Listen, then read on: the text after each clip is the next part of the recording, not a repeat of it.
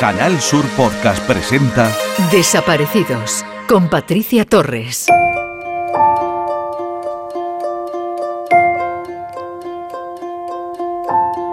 Hace un par de semanas recibí un correo electrónico de la Fundación QSD Global en el que resumía las actuaciones más reseñables durante el año 2022 en materia de desaparecidos. En ese repaso han destacado, como no, el encuentro que realizan cada año para conmemorar el día 9 de marzo, el Día de las Personas Desaparecidas. Fue muy emocionante eh, la acogida del Senado para organizar este acto. Ahí los familiares eh, depositaron una a una una rosa en recuerdo de su familiar ausente. Sin palabras nos dejó Belén Elvira, hermana de Alberto Pérez, desaparecido con tan solo 13 años en Lanzarote. Expuso las necesidades y los sentimientos de cada uno de esos familiares que se encontraban allí reunidos en el Senado. Urge dar visibilidad a este fenómeno y con este objetivo se presentó el libro blanco de la persona desaparecida, un trabajo de la Fundación QSD Global que se convirtió en documento de referencia para llevar a cabo nuevas investigaciones. Documento coordinado por la escritora y patrona de la Fundación Inmaculada Chacón. El año 2022 nos dejó un libro para la reflexión, pero también un libro que nos llevó a conectar y a tener un vínculo especial con Paco Molina, el joven desaparecido en Córdoba el 2 de julio de 2015. Mariela Reque fue la encargada de dar a conocer desde su infancia a su, a su, adolescencia y todo lo que ha rodeado a su caso, algo que es fundamental para entender qué pudo pasar con él. La desaparición de Paco Molina, así como se titula este libro, es una pequeña reflexión para concienciar a todos y a todas sobre la importancia que tiene la búsqueda de las desapariciones para las familias. Un libro solidario y de esperanza es el dedicado a María Teresa Fernández, desaparecida en Motril el 18 de agosto del 2000 realizado por la Fundación en colaboración con el consistorio motrileño y que recoge, además de artículos de los distintos implicados en el caso, fotografías y noticias de todos los años de esta desaparición publicados por el diario Ideal. Y nos seguimos quedando ahí, en Granada, concretamente en Motril, porque ahí se recordó a los desaparecidos con un monolito también en recuerdo de María Teresa Fernández. Ahí se hizo un llamamiento para que nunca se deje de buscar a una persona desaparecida. En este recorrido no puedo olvidarme de un hecho de gran significado político y social.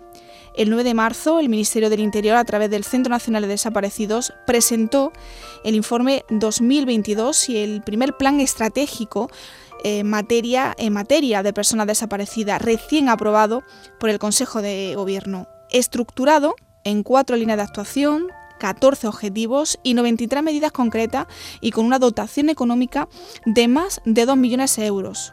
Todo un hito, este plan, al ser el primero sobre este tema, el tema de los desaparecidos, adoptado por el Poder Ejecutivo. Otra iniciativa llevada a cabo por la Fundación QSD Global y que vamos a repasar eh, hoy es el proyecto Family Red, un programa para la asistencia y el acompañamiento de familiares de personas desaparecidas apoyado en una aplicación en dispositivos móviles. Esta aplicación integra servicios de asesoramiento legal y psicológico, un calendario y agenda compartida por todos los usuarios, salas virtuales de consulta atendidas por profesionales, así como recursos audiovisuales y de texto. Son muchas las actividades eh, formativas, acciones e iniciativas que ha ocupado el año 2022.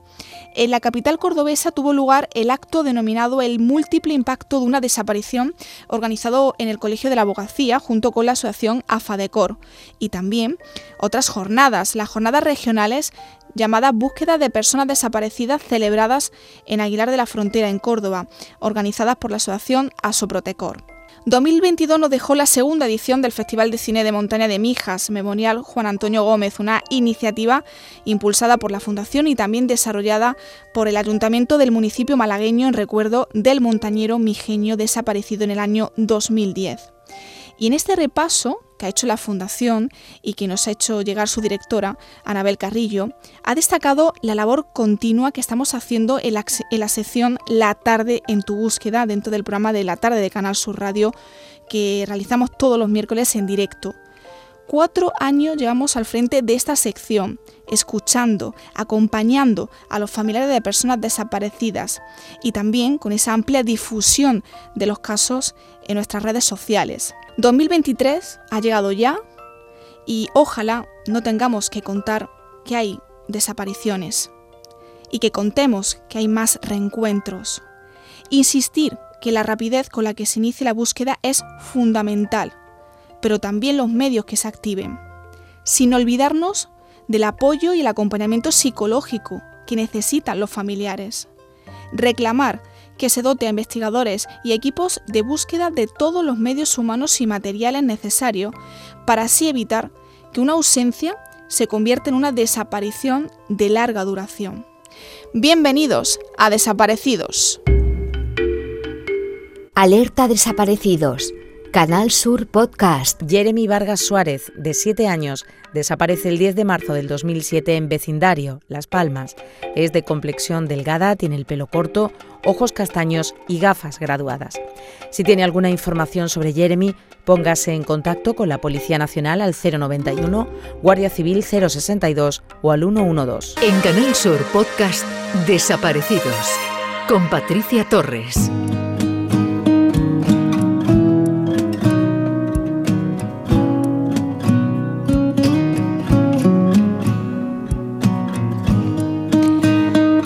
De agosto de 2022, Paco Cano, de 78 años, profesor de educación física jubilado, salió a caminar, a entrenar, como era su costumbre, pero no regresó.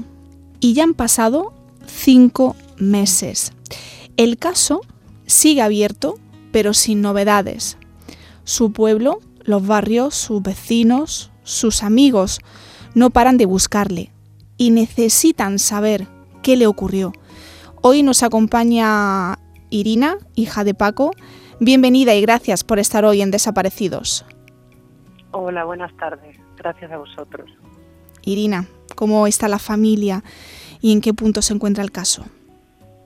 Mm, bueno, pues eh, el caso se encuentra en el mismo estado en que estaba mm, bueno, no voy a decir a las dos semanas, tres semanas de la desaparición de mi padre, pero prácticamente, o sea, sin ninguna novedad. Eh, para nosotros, bueno, claro, encima estas fechas que han pasado pues han sido duras, evidentemente. Pero más todavía cuando vemos que no que no hay ningún avance, no hay ninguna novedad y no sabemos absolutamente nada. ¿Qué pasó ese día, Irina? Vamos a recordar, vamos a eh, contextualizar a los oyentes. Eh, ¿Cuándo te enteras de la desaparición de tu padre? Pues yo me entero eh, ese mismo sábado, el sábado que desaparece él por la noche. Yo se da la circunstancia que, claro, yo no vivo en, mi casa, a mí me pilló en el extranjero, ¿vale? Para mí fue un poco difícil porque me pilló de vacaciones en el extranjero y con bastante dificultad para regresar. De hecho, yo tardé como cuatro días en conseguir eh, volver, porque yo además es que me encontraba en una isla. Entonces yo hablo con mi madre, mi madre es la que me lo cuenta, eh, yo ya el sábado, claro, yo ya el sábado me empiezo a preocupar. Y, y mi madre y mis hermanos que ya es al día siguiente cuando ellos eh, hablan con la Guardia Civil y cuando ya empieza lo que podemos decir todo el proceso de, búsqueda, porque es verdad que hasta ellos no ponen la, denuncia hasta el lunes, aunque ya el domingo se le empieza a buscar, ya se moviliza la gente, pero oficialmente la denuncia se pone el lunes. ¿Y por qué se puso, perdona Irina, por qué se puso el lunes? Pues la verdad que fue un mal comienzo, pero es un poco mm, como se desarrolló luego todo, mm, por una serie de, malos entendidos o mm, información que no que no se coteja, porque en un principio, eh, claro, cuando nosotros damos el aviso a la Guardia Civil, como a mi padre ya le conocen y mucha gente en el pueblo le conoce, pues eh, hay un rumor, luego entendemos nosotros que es un rumor, claro, pero en un, en un principio se da como cierto, que mi padre saben a través de un amigo que se ha ido a correr a Medina. Hmm. A, a una prueba a Medina Sidonia, que es donde viene todo esto de que hay cierta confusión las primeras semanas porque porque se piensa que mi padre está en Medina o que mi padre había ido a Medina Sidonia Hmm. y no, efectivamente luego nos damos cuenta, a nosotros nos extraña porque, pero bueno, nos da cierta tranquilidad, también es cierto, eh, pero nos extraña porque mi hermano ya indaga y ve que no hay ninguna prueba en Medina. Hmm. Entonces ya, eh, claro, pasan las horas. Eh, yo ya, es verdad que el domingo, aunque no se pone la denuncia, porque la Guardia Civil nos dice que, que se espere, que, que en un principio parece que se le tiene se le tiene controlado, se le tiene localizado, eh, ya hay gente en el pueblo que sale a buscarle. Hmm. Muchísimos vecinos salen ese día. Hmm. Entonces ya hasta hasta el lunes, que es cuando ya confirmamos que no, que eso había sido una información errónea, que no, no habían cotejado. La última persona eh, que vio a tu, a tu padre eh, fue tu madre, ¿no? Fue la última persona que mantuvo una conversación con él, ¿no? En casa sí, en Sí. casa sí. ¿Y Sí, qué le dijo a tu madre? Eh, pues simplemente que no, yo palabras exactas no, no, Sí. te, no te podría decir, pero básicamente que, que no va, que se va a hacer, no, que se va a andar, ¿Mm? no creo que no dijo ni siquiera una ruta, que se va a andar ¿Mm? y, y que no, que no va a llegar a, a comer, Mm. que no va a comer. Simplemente, no, no tampoco mencionó. Algo que era habitual, Irina. Eh, sí, en principio que mi padre se fuera a andar, sí, evidentemente era habitual. Lo que no era habitual, eh, ahí tuvo él un cambio de rutina, pero es un cambio de rutina en cuanto decidió que iba a comer fuera, que alguna vez también lo había hecho. No era una cosa tampoco habitual, pero lo hacía. Porque él solía irse eh, a caminar por la tarde. Por la mañana igual bajaba al periódico simplemente, eh, compraba el periódico, pues eh, charlaba con los vecinos y volvía a casa, comía y luego iba a entrenar, a entrenar o a andar o, o a salir a, a dar una vuelta. Y esa vez decidió que, que iba que iba antes, que iba por la mañana y que no, no venía a comer.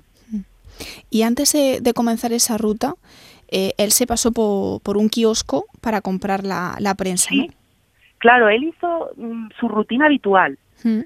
Él empezó con su rutina habitual, que es bajar eh, a por el periódico. Eso, era, eso es algo que mi padre hacía siempre.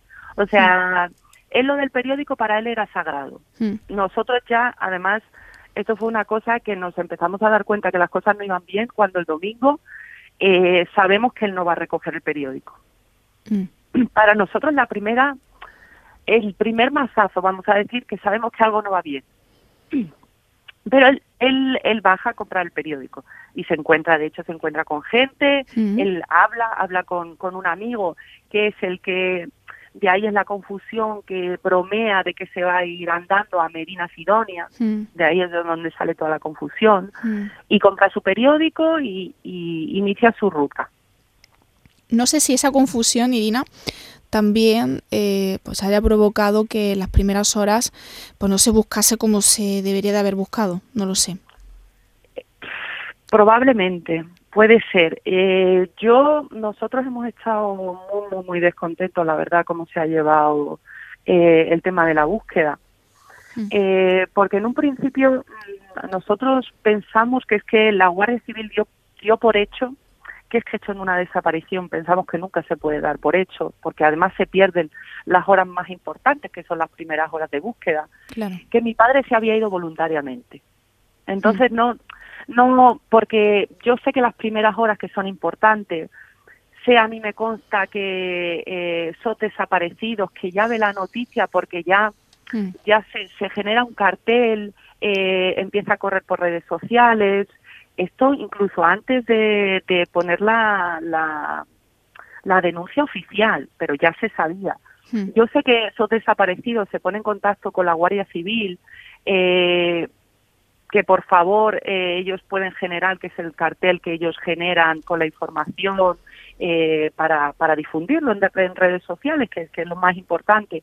Eh, se ponen en contacto con ellos pidiendo que por favor, si hay alguien de la familia que necesitan la denuncia, y todo eso cae en saco roto. O sea, nadie está dispuesto a movilizar, eh, a ellos les niegan, de hecho ellos se ofrecen a movilizar sus recursos de perros y, esa ayuda se, se niega.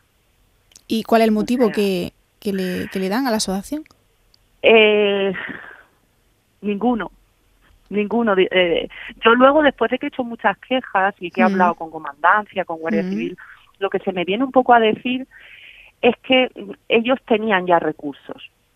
Que es que eso, mm, de verdad, yo entiendo que ellos, igual es una cosa que pueden pensar, pero creo que para la familia de un desaparecido nunca son pocos los recursos.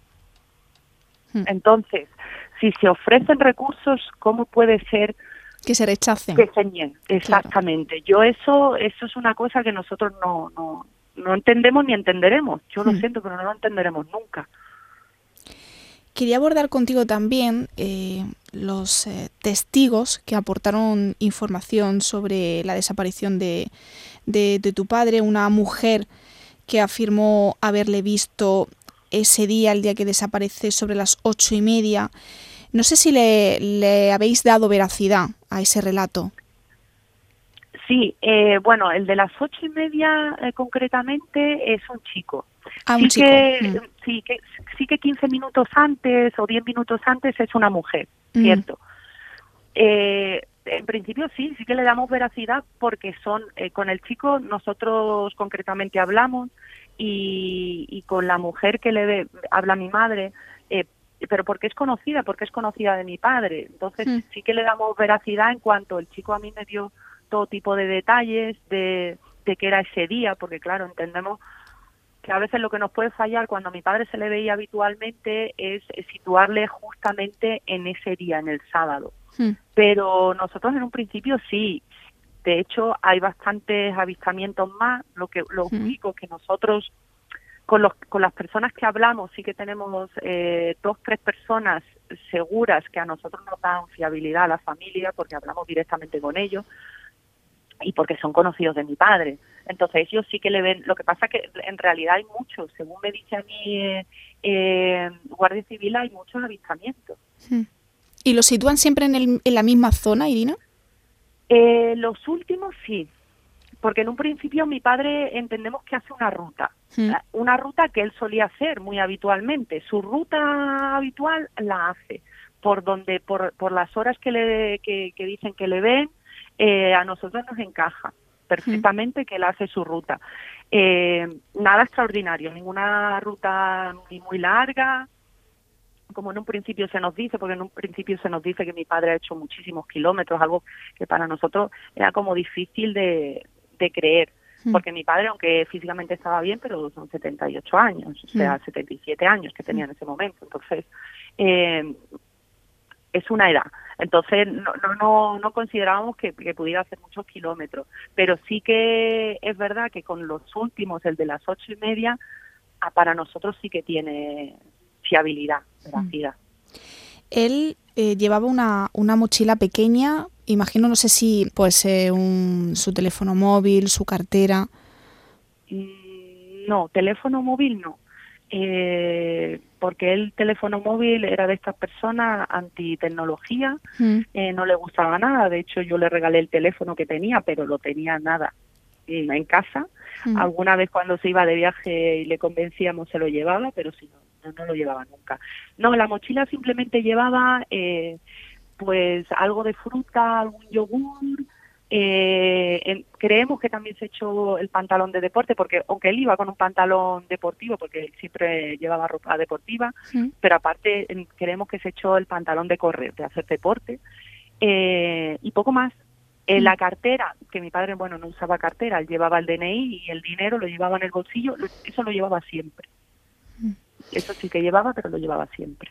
Y las batidas, Irina, se centraron en, en esa zona de, de, la vega de Ringo Rango, que es em, que por cuyas proximidades pues se discurre un, camino que es muy transitado por deportistas, eh, por personas que, que, suelen pasear por ahí. Ahí se, se, se rastreó, pero nada, ni ninguna pista de tu padre. Nada, nada. En la zona, en realidad, se rastrearon como dos zonas porque son eh, una que es eh, la zona de la Vega, de Ring, yo no, ese nombre de Ringo, que creo que es porque es, eh, está la perrera allí, pues no, no, tenía yo claro que se llamaba así, eh, pero que esa no, esa no era una ruta habitual de mi padre, pero bueno, entendemos que se buscó porque mm, podría haberse ido por allí, porque podía haber, porque claro, evidentemente nosotros pensamos que algo le pudo pasar, que, que se pudo desorientar y al final es verdad que pudo, eso era uno de los caminos que podía haber cogido. Eh, pero principalmente donde se rastreó, aparte de, donde se buscó, aparte de ahí en la zona de La Vega, en la zona eh, del corredor verde, de Bahía, que está mm. cerquita, es verdad que está muy cerca. Mm. Una, un, camino del otro está cerca pero son como dos rutas distintas, pero las dos, la verdad que muy transitadas, y sobre todo en esas fechas y a esas horas, donde se le ve a mi padre por última vez, claro. Mm. Además, eh, la familia tiene conocimiento de que, de que existen vídeos con imágenes eh, de tu padre, que no sé si los investigadores os, os, han podido contar algo más. No, mira, esto es una de las cosas que, que en relativo a, la búsqueda a nosotros nos ha indignado tremendamente este este punto de las mm. de las imágenes para nosotros ha sido un despropósito. Es algo que además eh, vamos a intentar eh, reclamar de alguna manera o, presentar alguna queja. Porque nosotros, lo del tema de, la, de las cámaras, eh, desde el principio, desde el minuto uno, teníamos claro que eso era algo indispensable. De hecho, donde se, se resuelven la mayoría de, los, de las desapariciones que nosotros vemos, no porque sepamos, sino públicas, muchas veces son por cámaras de vigilancia. Entonces nosotros eso lo teníamos claro, buscamos todo tipo de cámaras, eh, comentamos a la, a la Guardia Civil cuáles eran. Es más, yo gente del pueblo me pasó un listado de las cámaras que había a lo largo del pueblo y que podían haber grabado perfectamente a mi padre.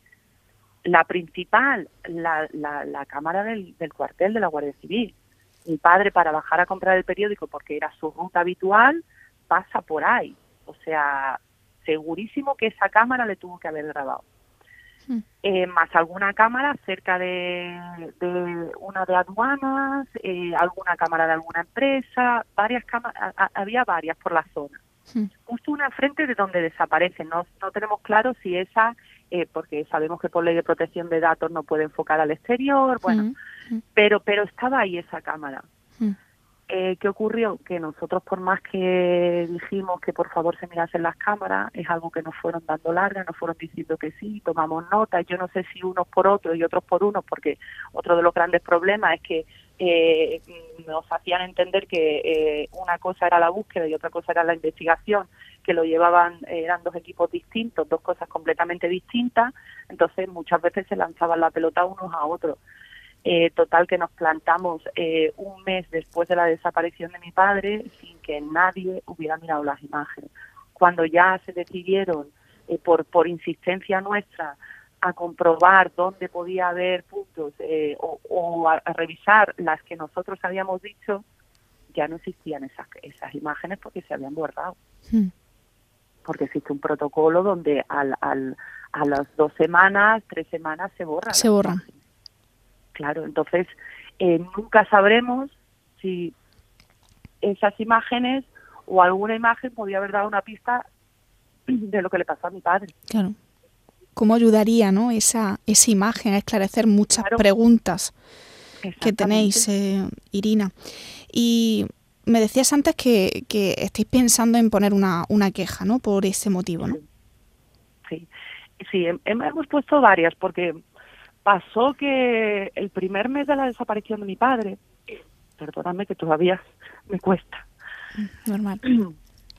Em, nosotros nos encontramos completamente desamparados, ¿vale? Porque no conseguíamos, ya vimos que la relación con la Guardia Civil eh, de los barrios, que eran los encargados de la búsqueda, no era buena.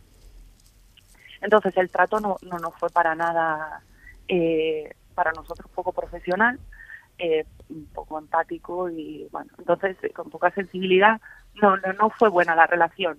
Entonces, eh, cuando nosotros pedíamos información eh, a Policía Judicial, que eran los que empezaron a llevar la investigación, nos remitían que nosotros teníamos que presentarnos en el juzgado y obtener información en el juzgado.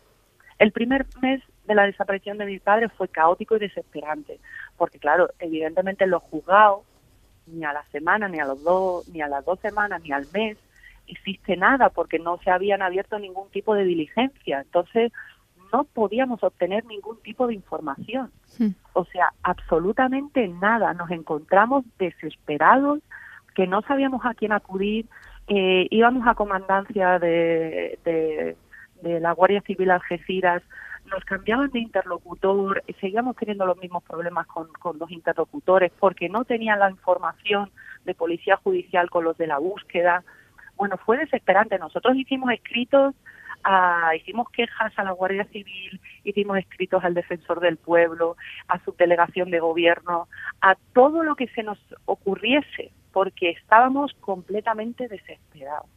O sea, no os podéis imaginar la desesperación que es no saber nada de tu familiar ni de lo que se está haciendo. O sea, fue horrible, horrible. Y pasa los días y aumenta ese esa incertidumbre, esa, ese desasosiego, ¿no? Por, por no tener noticias. No sé, Irina, si antes lo comentamos, ¿no? Ese, ese dato de situar a, a tu padre en los primeros días de la desaparición en Medina Sidonia eh, y luego también que el caso ha cambiado de investigadores varias veces a lo largo de Sí. todo este tiempo. No sé si eso también ha afectado. Nosotros creemos que sí. Mm, A mí desde mm, Policía Judicial o de la Guardia Civil, eh, yo entiendo que ellos eh, nos digan que no, pero es efectivamente claro que ha afectado.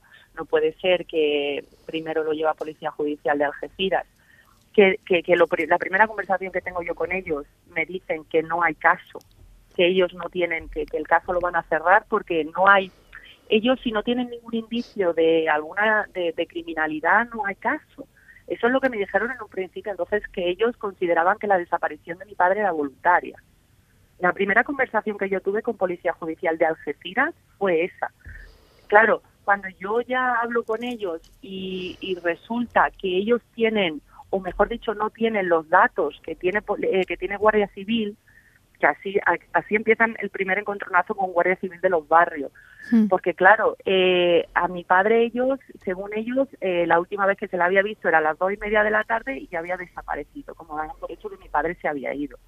Cuando a mí desde, desde eh, Guardia Civil de los barrios me decían que, la, que el último avistamiento de mi padre era a las ocho y media de la, de la tarde, de la noche. Entonces, esa información ellos no lo tenían. Que ahí yo creo que es cuando ya empezó, porque a mí se me reprocha desde Guardia Civil de, de los barrios que yo tenga que estar indagando con, con Algeciras, con Policía Judicial, cuando son ellos los que llevan la búsqueda. Se me, eso se me reprocha de muy malas formas.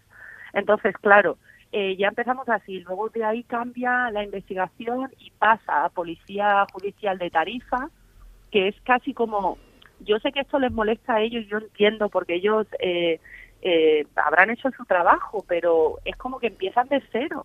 O sea, cuando casi un mes después lo coge otro equipo de investigación, Claro, que tienen que- empiezan Claro, tienen que analizar el caso desde el principio.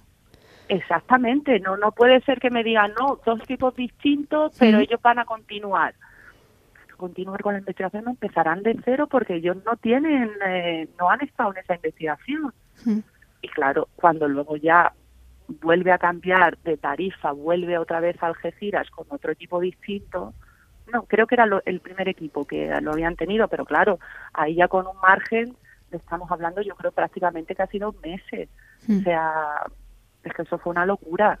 Mm. Y claro, el tiempo iba pasando y nosotros no sabíamos nada. No, no estamos ahora, claro. Muchos familiares, Irina, se quejan de catalogar desde el primer momento, ¿no? Como una desaparición voluntaria, sin tener ningún dato, ¿no? Es decir, cuando hablamos de voluntaria es porque, bueno, sale de su casa por su propio pie, pero en el transcurso puede haber pasado cualquier cosa. No sé si vosotros barajáis otras opciones.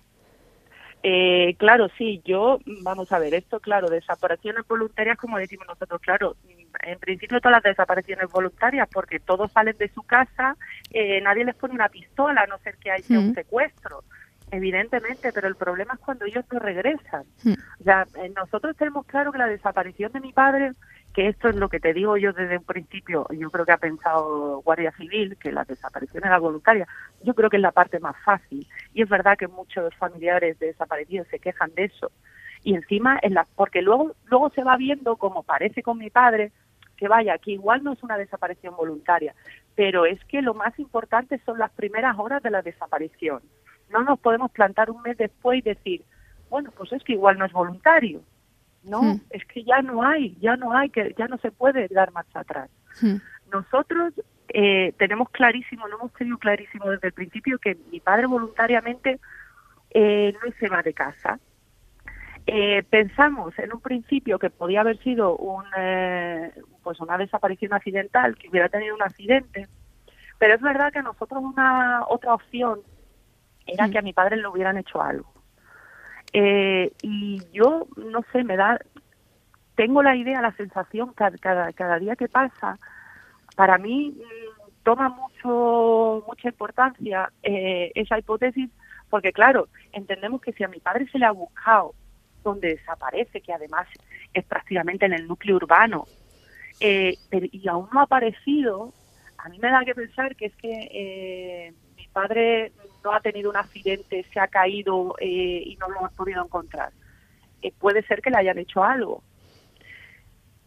además nosotros se da un caso que esto yo es verdad que no lo he comentado demasiado, sí que lo Mm. sabe policía judicial. Mm. Eh, a mi padre mm, ya antes de su desaparición le llaman desde una empresa de, de cobros de Sí. deuda. Eh, que yo, yo no sabía porque esto no, a mí mis padres no me lo habían contado, pero claro, cuando días después de su desaparición nos empieza a llamar esta empresa, además de muy malas formas, intentamos explicarle que mi padre está desaparecido.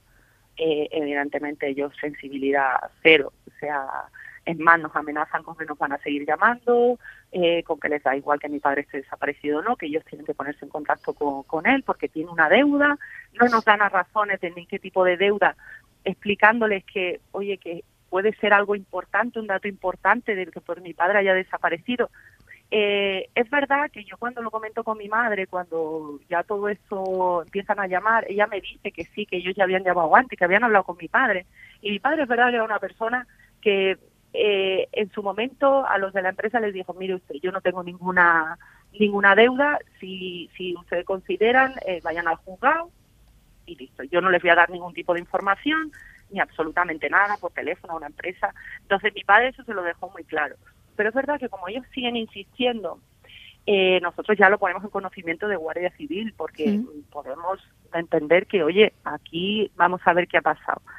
Es más, se da otro caso, otra circunstancia que nos hace todavía pensar más, que es cuando yo llamo desesperada al primer mes eh, a los juzgados intentando saber si hay algún tipo, si se ha abierto, si ha- se nos ha asignado un juzgado, eh, yo los datos me hacen el favor de mirarme y porque yo creo que esto por teléfono, por ley de protección de datos, en principio no te lo pueden hacer, pero yo doy los datos de mi padre Mm. y a mí me hablan en un principio y me dicen, uy, pero es que tu padre tiene aquí un expediente judicial.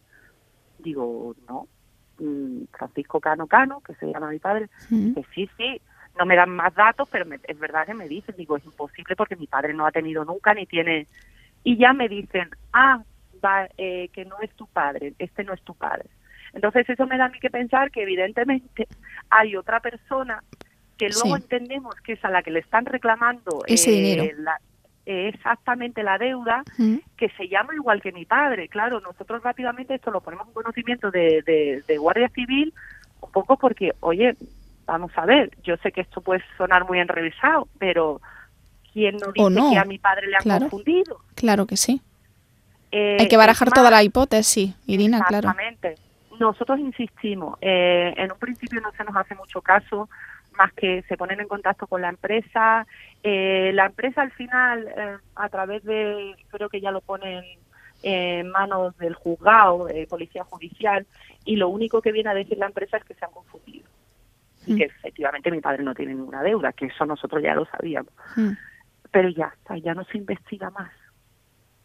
Nosotros ya de ahí, yo por más que he preguntado, simplemente que es una confusión, pero no inve- esa línea de investigación de que pueda existir una persona que se llame igual, Para terminar, Irina, a mí me gustaría escuchar tu, tu mensaje, tu llamamiento. No sé si quieres eh, enviárselo a alguien especial, aquí tienes los micrófonos de Canal Sur Radio para, pues para comentar lo que tú quieras. Pues en principio, eh, dar las gracias eh, a los medios de comunicación como vosotros que nos ayudáis a difundir, a que esto no quede en el olvido, a la gente, al pueblo de los barrios, porque se siguen preocupando, a mí me siguen preguntando, y, no sé, a los investigadores que por favor sigan investigando, sigan, y ya no sé si buscando, pero que esto no quede, yo sé que esto lo, yo lo he repetido muchísimo, pero al final lo que queremos es que esto no quede en el olvido, que se resuelva, necesitamos, la familia necesita una explicación, un acabar con, con esto. Suena duro, pero es así. Claro que sí, necesita saber qué, qué, ocurrió ese día, ¿no? Para poder cerrar eh, esa herida que duele tanto, Irina, y sobre todo iniciar, si, si, es posible, pues e, ese duelo, ¿no? Que, que, nunca lo podéis llegar a iniciar, ¿no? Los familiares de personas desaparecidas por aquí, eh, por este espacio, lo han expresado, ¿no? Que qué difícil es eh, no tener noticias un día, otro día y otro día, ¿no? y, convivir con ello, que no es nada, nada fácil. Te mando un abrazo muy grande, Irina. Gracias por atendernos y, y toda la fuerza. Muchísimas gracias a vosotros. Un saludo. Alerta. Desaparecidos. Amy Fitzpatrick, de 15 años, desaparece el 1 de enero del 2008 en Mijas, Málaga. Mide unos 65 de estatura, tiene ojos azules, cabello rubio y es de complexión delgada. Vestía en el momento de su desaparición con minifalda negra o chándal, camiseta negra de la marca Diesel y botas altas negras. Si tiene alguna información sobre Amy, póngase en contacto con la Policía Nacional al 091, Guardia Civil 062 o al 112. Desaparecidos en Canal Sur Podcast.